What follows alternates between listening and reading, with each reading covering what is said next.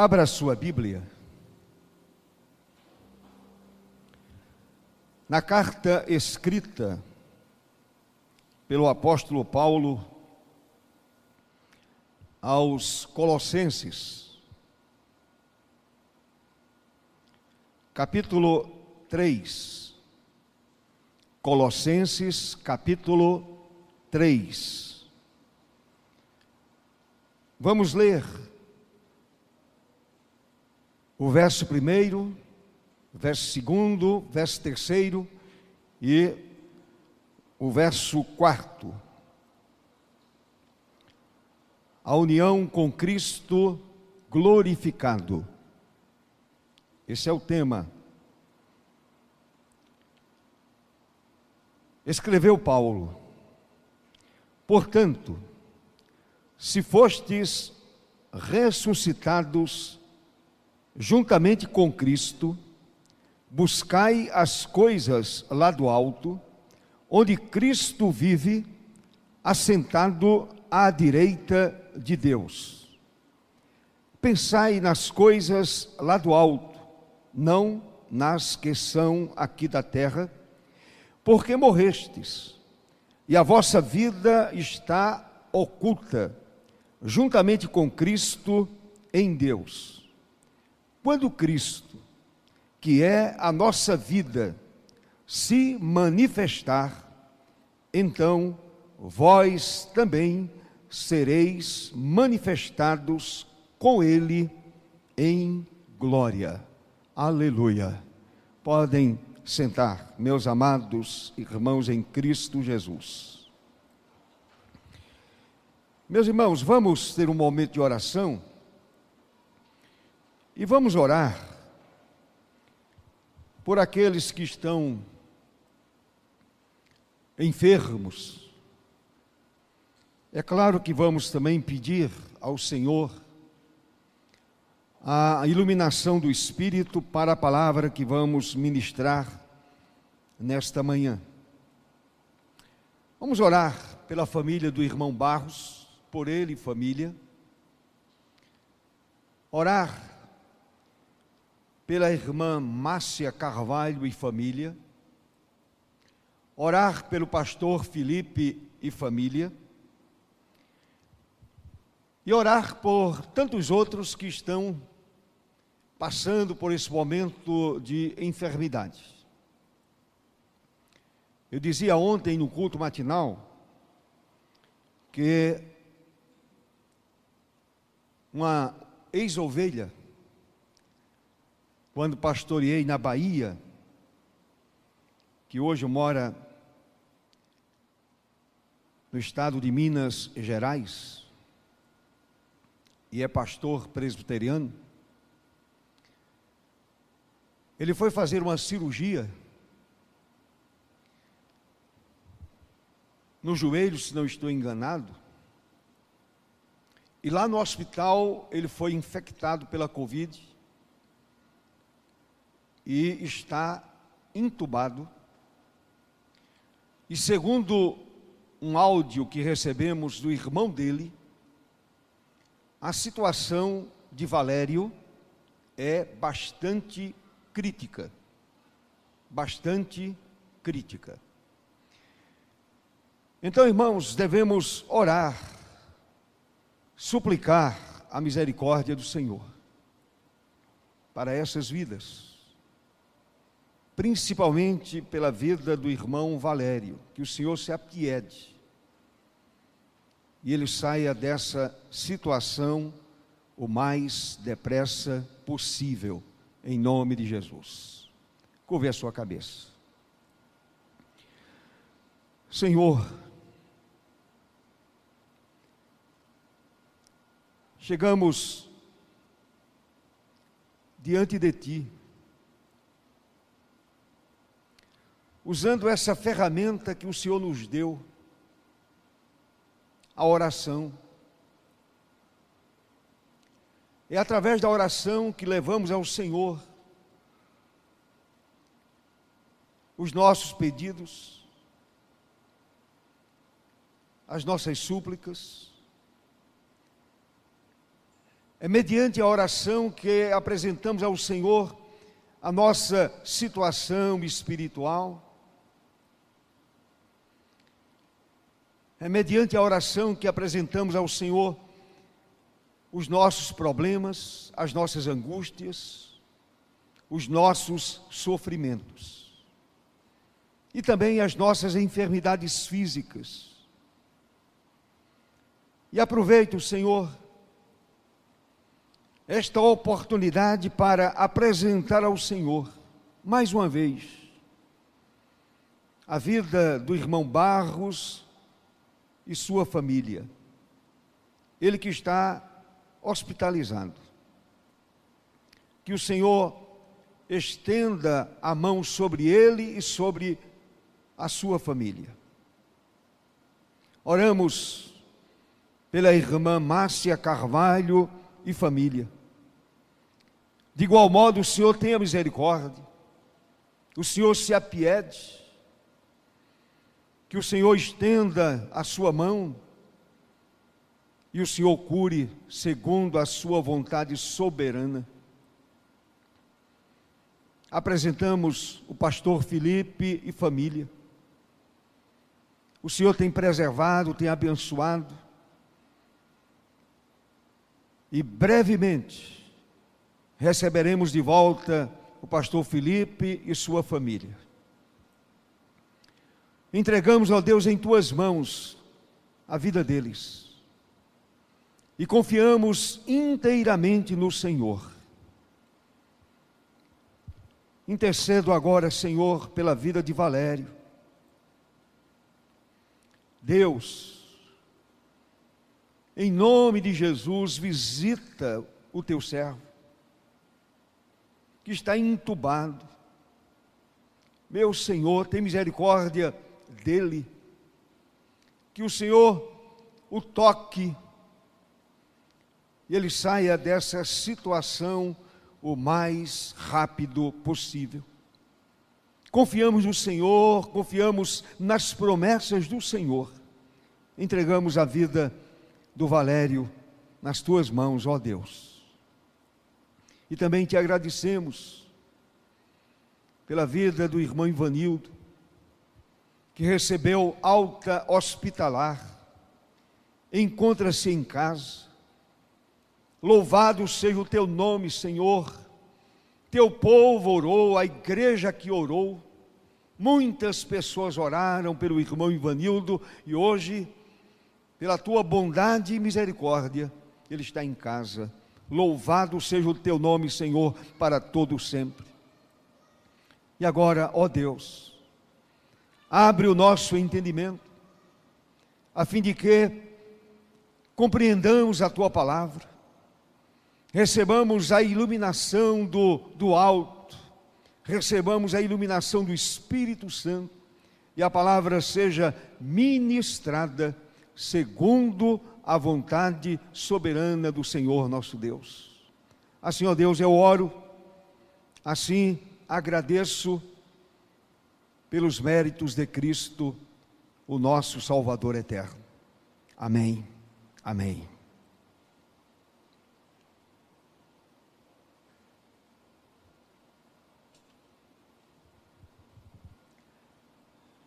Meus irmãos e irmãs, Fiquem com o texto lido aberto. A gente vai observar algumas verdades escritas pelo apóstolo Paulo para o nosso crescimento cristão. Eu inicio a palavra desta manhã dizendo que cristãos em todas as partes do mundo cristãos, crentes, em todas as partes do mundo defendem a verdade bíblica sem nenhuma hesitação. Mas, infelizmente, alguns que se dizem crentes, que se dizem seguidores de Jesus, em sua vida pessoal, negam as doutrinas que afirmam prezar. Com a vida, com o testemunho, com aquilo que faz, com aquilo que diz.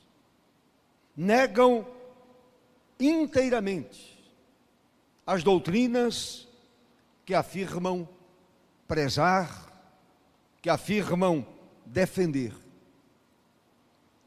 A esses crentes, é bom ler para eles o texto escrito por Paulo a Tito, do capítulo 1, verso 16. Se você quiser acompanhar, observe o que Paulo escreveu. E ele não está falando para descrentes, ele está falando para a igreja. Ele diz: no tocante a Deus, professam, confessam conhecê-lo, entretanto, o negam por suas obras. O Senhor é negado pela vida dessas pessoas, pelo testemunho dessas pessoas, é por isso que são abomináveis, desobedientes e reprovados para toda boa obra. Eu e você sabemos que o crente é salvo para realizar coisas boas. O crente foi chamado para fazer diferença. O crente é diferente e faz diferença. Meus irmãos, nunca devemos esquecer que o cristianismo é totalmente diferente das outras religiões.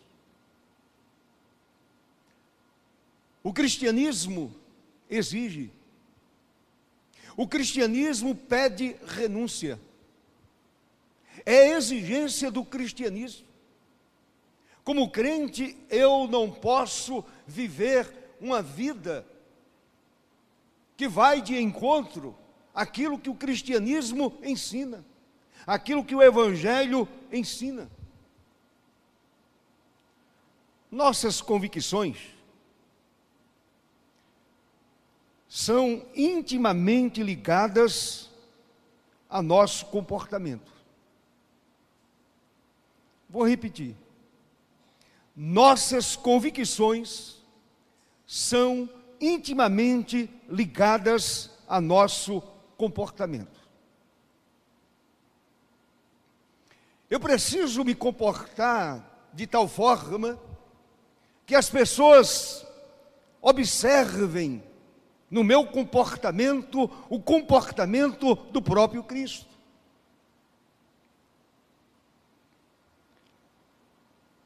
Afinal, crer em Cristo significa estar unido a Ele unido a Jesus, unido ao Redentor. E se participamos de sua vida, devemos seguir seu exemplo. Ora, se eu estou unido a Jesus, se a minha vida está ligada à videira verdadeira, Eu preciso imitar a vida do meu mestre. Ele não pode viver em nós pelo seu espírito e permitir que permaneçamos em pecado.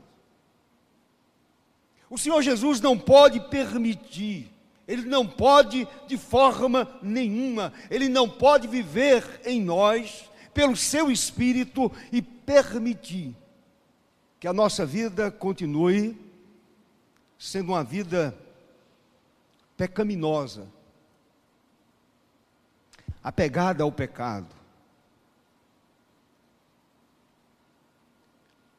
Vivendo como se o pecado não fosse nada demais. Eu sei que o mundo de hoje é muito relativista. Porém, meus amados, a Bíblia continua sendo a mesma. O que a Bíblia chamou de pecado no passado, continua chamando de pecado nos dias de hoje. De forma que, como crente, eu não posso de forma nenhuma conviver pacificamente com o meu próprio pecado, eu não posso permanecer no pecado. Nesses quatro versos de Colossenses 3, Paulo nos instrui, nos ensina de maneira maravilhosa sobre a nossa união com Cristo ou com Cristo glorificado. Esse é o ensinamento do apóstolo Paulo. Ele ensina a respeito de nossa união com o Cristo glorificado. Logo, a ênfase é sobre o relacionamento do cristão com Cristo. O relacionamento do crente com o seu Salvador, com o seu Senhor, aquele que é o cabeça da igreja, aquele que o chamou das trevas para a sua bendita luz. Então vamos observar o que Paulo escreveu. Algumas verdades interessantes. Primeiro, Paulo afirma de forma enfática que morremos com Cristo. Morremos com Cristo. Se você olhar para o verso 3, a parte inicial do verso, Paulo diz: Porque morrestes. Paulo não tem nenhuma dúvida a respeito dessa morte. Porque morrestes, escreveu ele no verso 3. Não apenas Cristo morreu por nós. Não apenas Cristo nos substituiu na cruz Ele substituiu a minha vida e a sua vida. Não apenas Cristo morreu por nós, como também morremos com Ele, e isto significa identificação. Ele morreu por mim. Sem merecimento nenhum, o Senhor morreu por mim. E agora em Cristo Jesus eu estou morto, eu me identifico com a sua morte. Nos capítulos, e a gente não vai ler, é claro, nos capítulos 6 a 8 de Romanos, se você quiser, chegando em casa, comece com o capítulo 6 e vá até o capítulo 8 da carta aos Romanos, o apóstolo Paulo mostra esta verdade, trata deste assunto de uma forma muito clara, de uma maneira que todo crente entende, todo aquele que está em Cristo compreende e reconhece esta verdade. Meus irmãos, uma vez que estamos em Cristo, por meio da obra do Espírito Santo. E se você for para a primeira carta de Paulo aos Coríntios, o capítulo 12, verso 13, ele vai nos dizer exatamente isso, que é obra do Espírito Santo. Morremos com Cristo. Se estamos em Cristo, por meio da obra do Espírito Santo, morremos com Cristo. Nos identificamos com a morte do Senhor Jesus, morremos com Cristo. Por conseguinte, podemos ter vitória sobre a velha natureza pecaminosa que deseja nos controlar. Se eu me identifico com a morte de Cristo, pela graça de Cristo e pelo Santo Espírito, eu consigo ter vitória sobre aquela natureza antiga que ainda tenta controlar a minha vida. A nossa natureza antiga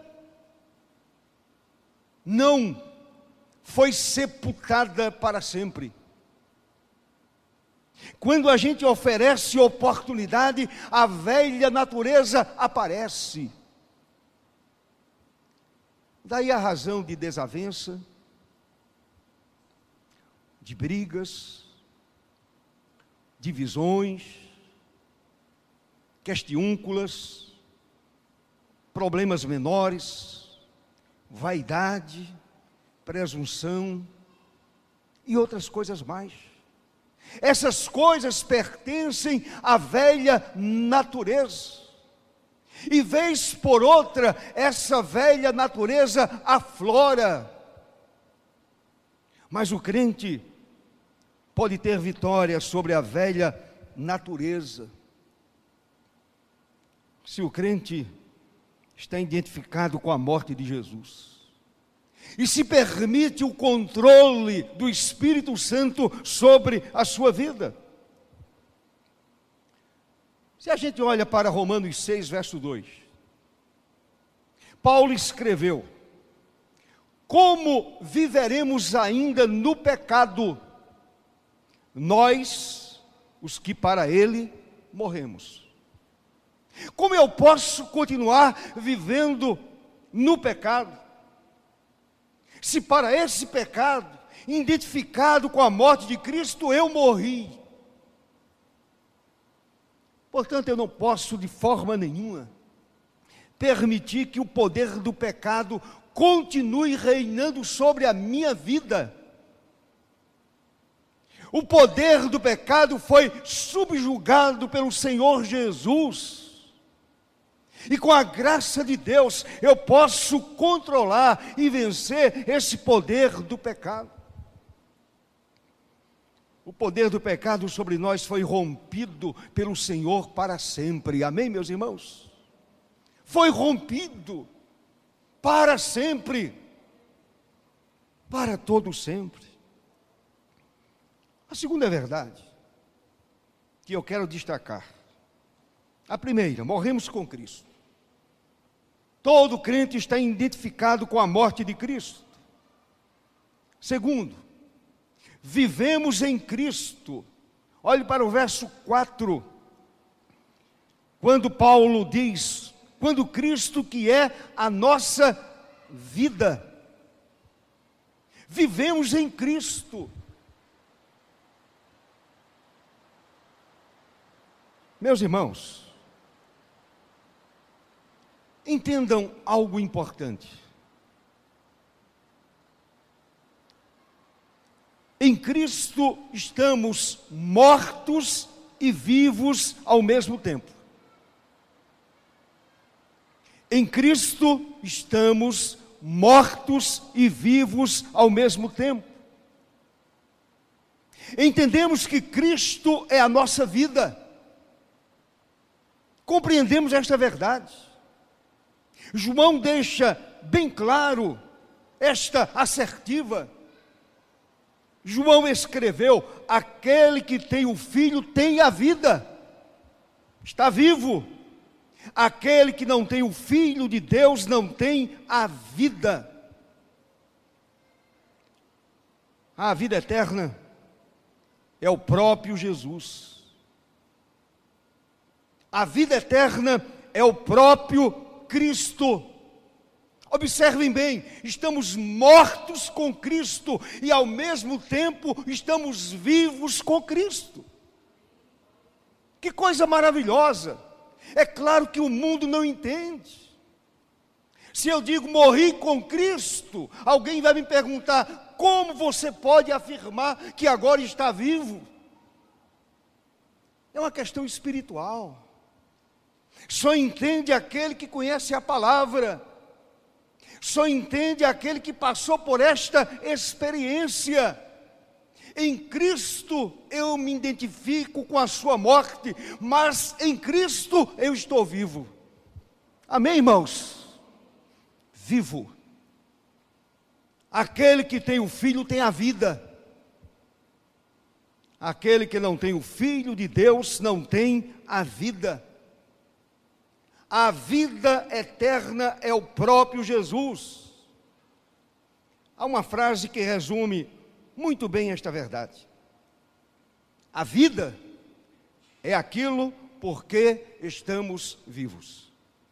E nós estamos vivos espiritualmente por causa de nossa identificação com a pessoa de Jesus. Amém, irmãos? É por causa dessa identificação. Uma pessoa pode se empolgar, por exemplo, com um namoro, se empolgar com um carro, ou com qualquer outra coisa, um apartamento, uma casa de praia, seja o que for, se empolgar com qualquer outra coisa. A empolgação de Paulo era outra totalmente diferente. Ele escreveu: Porquanto para mim o viver é Cristo. A vida é Jesus, o viver é Cristo e o morrer é lucro. Louvado seja o nome do Senhor. O viver é Cristo. E até mesmo a morte física para nós é lucro porque aquele que está em Cristo não morre, vive eternamente. Quando termina seus dias sobre a face da terra, é levado à presença bendita e maravilhosa de Jesus. Porquanto para mim o viver é Cristo. Era esta a empolgação do apóstolo Paulo. Como seria bom que todos nós tivéssemos a mesma empolgação. Se todo crente afirmasse com convicção, para mim o viver é Cristo Jesus. Ele é o meu Senhor, Ele é o meu redentor, Ele é tudo para mim. Ele é o meu bem maior, é a alegria da minha vida, é a esperança da minha alma, Ele é o amante da minha alma, Ele é o meu rei, Ele é o meu caminho, Ele é o meu respirar, Ele é o meu tudo. Esta deve ser a empolgação de todo aquele que está em Jesus. Para mim, escreveu Paulo, o viver é Cristo e até o morrer é lucro. A terceira verdade, irmãos, Morremos com Cristo, vivemos em Cristo, fomos ressuscitados com Cristo. Olhe para o verso primeiro. Paulo diz: Portanto, se fostes ressuscitados juntamente com Cristo. Então fomos ressuscitados com Cristo. Deixe-me dizer algo interessante que eu li. É possível estar vivo e ainda assim estar na cova.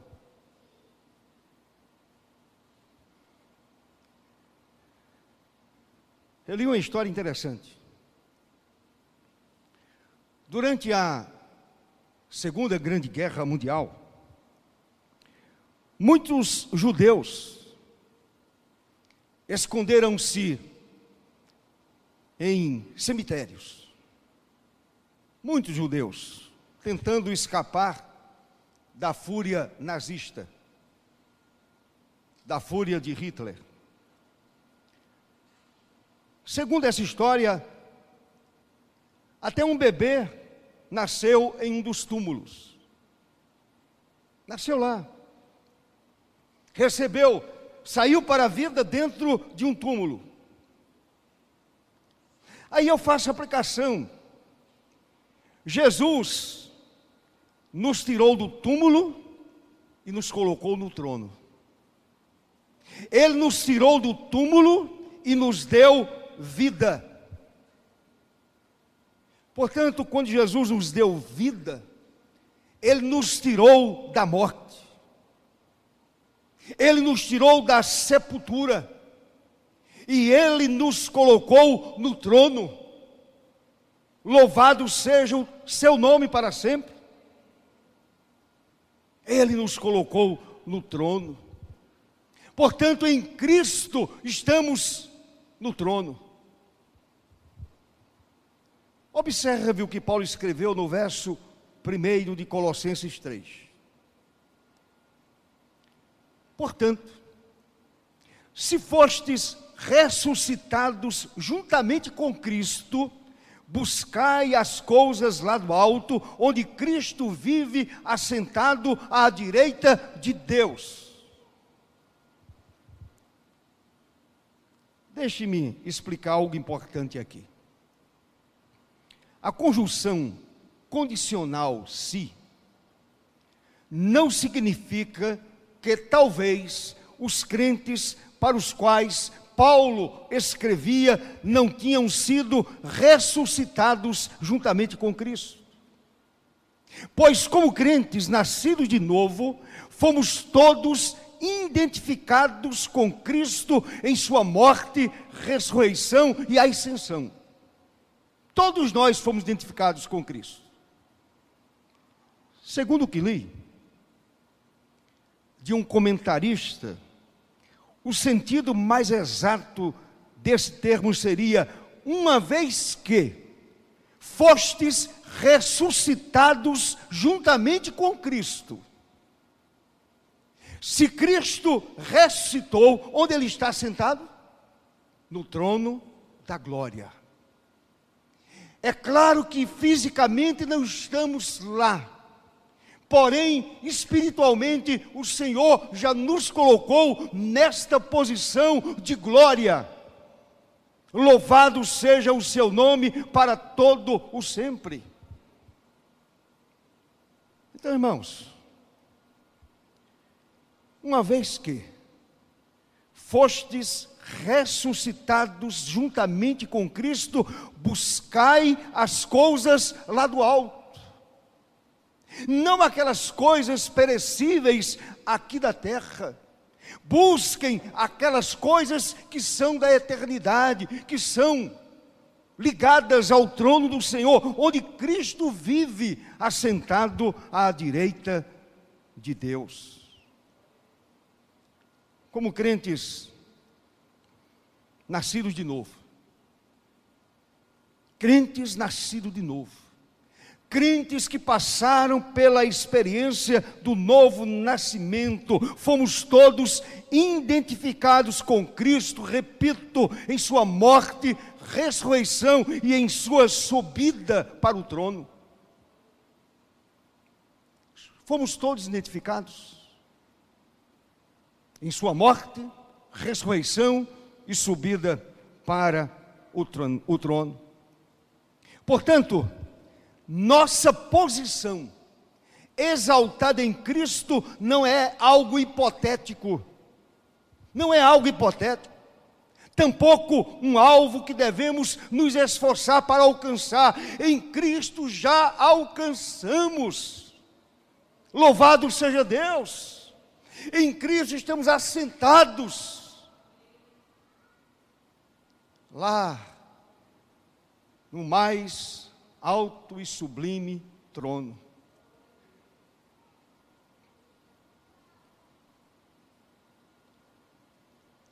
Para nós é um fato consumado.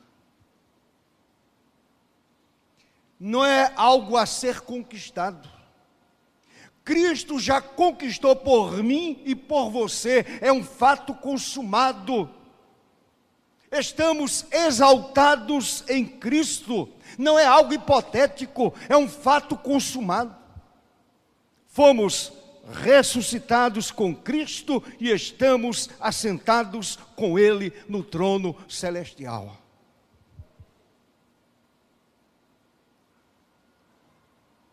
A quarta verdade que vamos entender nesta manhã.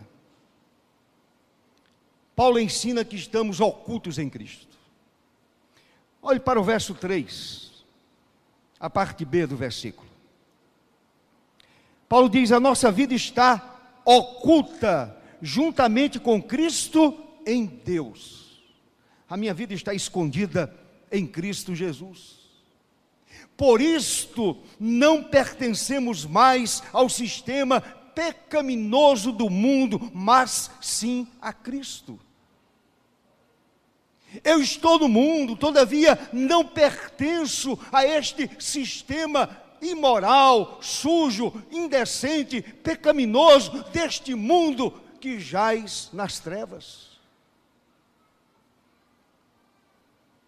Meus irmãos, a fonte inesgotável de vida abundante e da qual desfrutamos encontra-se somente em Cristo Jesus.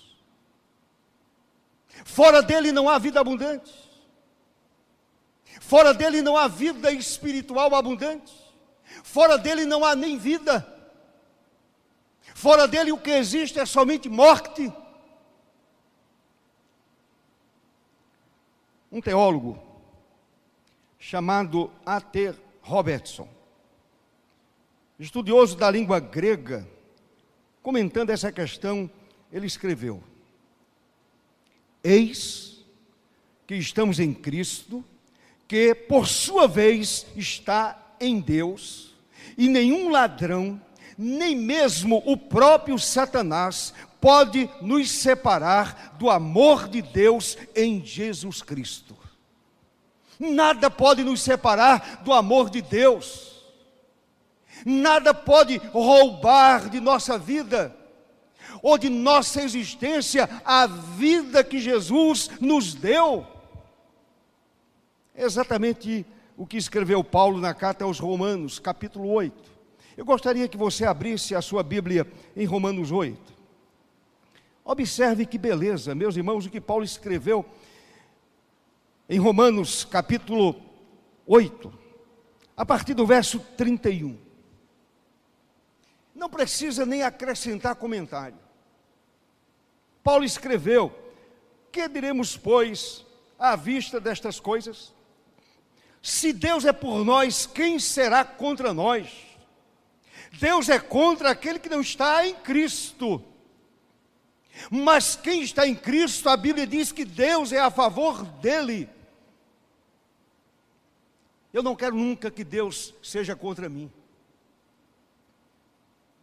O reverendo Não é Hernandes, é aquele do Recife, o reverendo, me ajudem.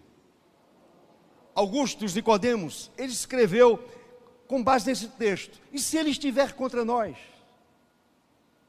Eu espero que nunca o Senhor esteja contra nós. O texto está dizendo que diremos, que diremos, pois, à vista destas coisas, se Deus é por nós, quem será contra nós?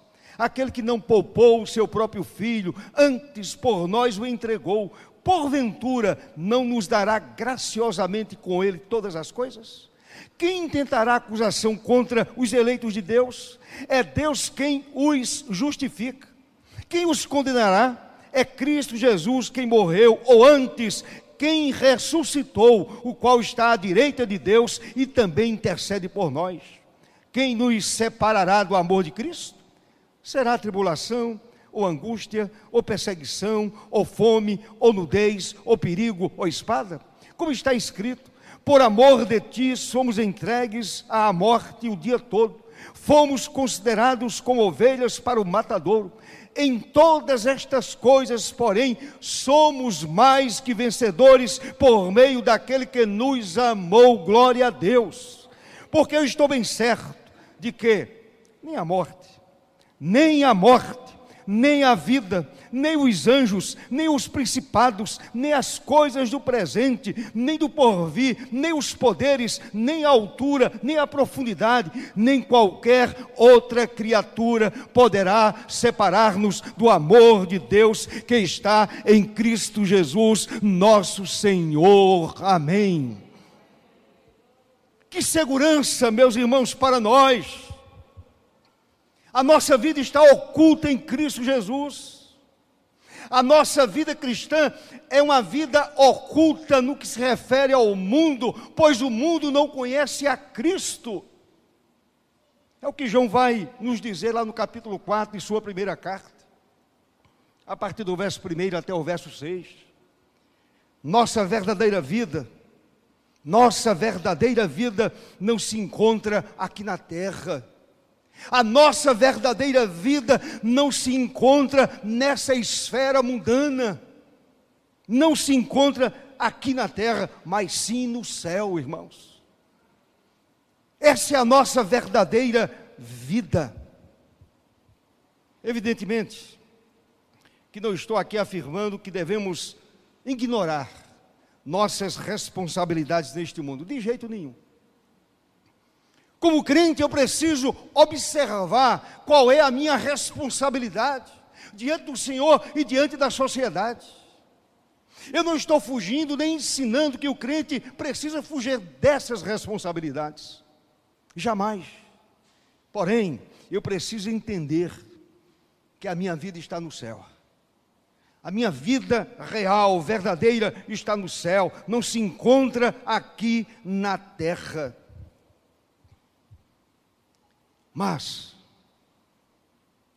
eu e vocês, precisamos discernir que a nossa motivação e a nossa força vem do céu, não da terra. A minha força vem do céu, a minha motivação vem do trono da graça, a minha motivação vem da pessoa bendita de Jesus. Em quinto e último lugar, somos glorificados em Cristo. Verso 4. Verso 4. Se você olhar para o verso 4. Quando Cristo, que é a nossa vida, se manifestar, o que é que diz? Então vós também sereis manifestados com Ele em glória.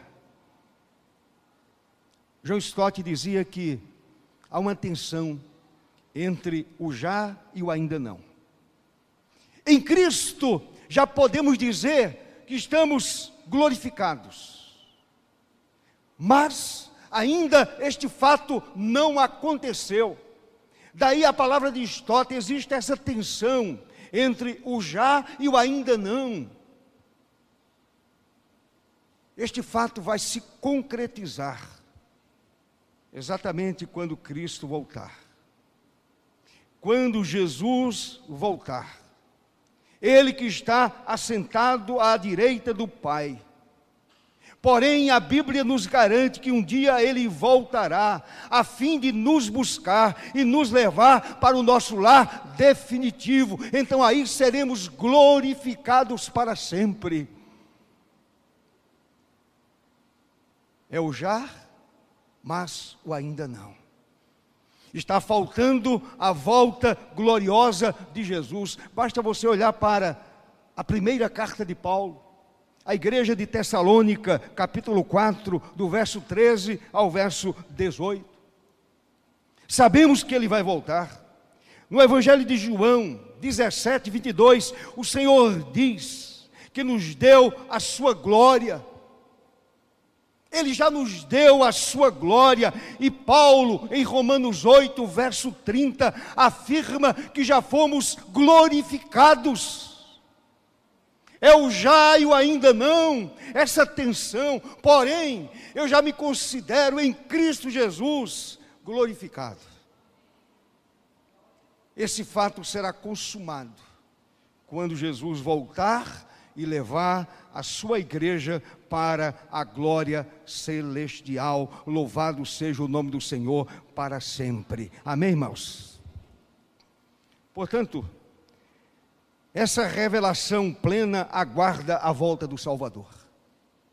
Ou esta promessa plena aguarda a volta do Salvador. Quando levamos esses fatos muito a sério, entendemos que temos uma grande responsabilidade.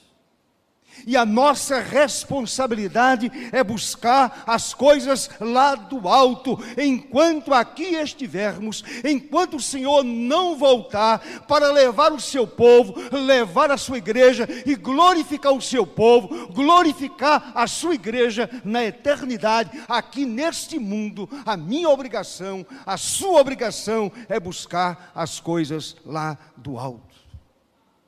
Como escreveu o apóstolo Paulo, no verso primeiro do texto que lemos.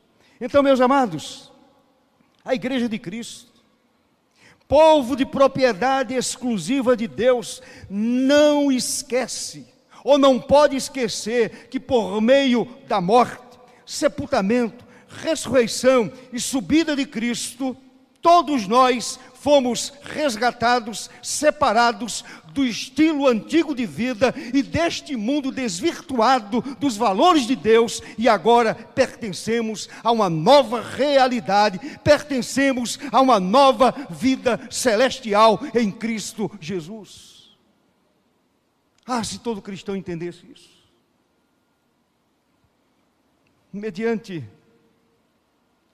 a morte, sepultamento, ressurreição e ascensão de Cristo, fomos resgatados, separados do estilo antigo de vida e deste mundo separado de Deus, desvirtuado de Deus e dos valores de Deus, e agora pertencemos a uma nova realidade espiritual, pertencemos a uma nova vida celestial em Cristo Jesus, buscar as coisas do alto segundo o que Paulo escreveu no verso 2, é o nosso dever, é a nossa obrigação. Pensar nas coisas lá do alto, não nas que são aqui da terra. Pastor, neste caso eu vou esquecer a minha vida diária, meus compromissos, meu trabalho, a minha família, não, eu não estou dizendo isso. Eu estou dizendo que você deve estar com os pés na terra, todavia com o seu pensamento sintonizado com o céu, com a eternidade, com Jesus, com a glória do Senhor. De maneira que precisamos desenvolver o hábito de voltar a mente, a alma e o coração, toda a nossa atenção para as coisas do céu e não para as coisas da terra. Deve ser um hábito, um exercício espiritual. Eu vou trabalhar sim, eu vou continuar trabalhando, não há dúvida. Porém, a minha mente está voltada para Cristo, e aquilo que eu faço, eu faço para a glória de Cristo, aquilo que eu desempenho, desempenho para o louvor de Cristo, para a honra de Cristo, para a glória do Deus Pai Todo-Poderoso. Repito, nossos pés devem estar, devem estar bem firmados na terra, é verdade. Todavia, a nossa mente deve estar inteiramente voltada para o céu, em nome de Jesus, os pés fincados na terra, a mente voltada para o céu, voltada para a eternidade, voltada para Cristo, voltada para o Redentor, voltada para esta realidade da qual participaremos quando Jesus voltar seremos glorificados quando Ele voltar. Vivendo assim, como nos ensina a palavra, estaremos prontos para a volta do Senhor, e o nosso olhar para a terra é o olhar do ponto de vista do céu. Eu olho para este mundo, olhando para este mundo do ponto de vista da eternidade, do ponto de vista da palavra de Deus, do ponto de vista daquilo que Jesus ensinou, do ponto de vista daquilo que o apóstolo Paulo ensinou e os demais apóstolos. Eu preciso estar com o olhar para a terra e o olhar também voltado para o céu e olhando para este mundo, olhando para esta terra, olhando para esta realidade presente, olhando para esta realidade do ponto de vista do céu. Se eu olho para este mundo do ponto de vista do céu, eu terei uma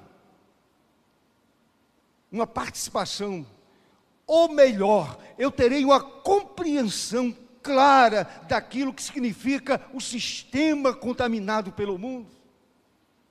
E aí eu vou compreender aquela palavra de Jesus: Vós sois a luz do mundo e o sol da terra. Aí eu vou compreender que eu fui chamado para ser luz do mundo e sal da terra. Eu vou compreender que foi chamado para servir ao Senhor neste mundo, enquanto aguardo a volta de Jesus, enquanto aguardo a vinda de Jesus, eu preciso compreender que fui plantado neste mundo para ser bênção, para ser luz, para ser sal, para abençoar este mundo tão longe de Deus ou tão separado de Deus. Meus irmãos, eu encerro dizendo: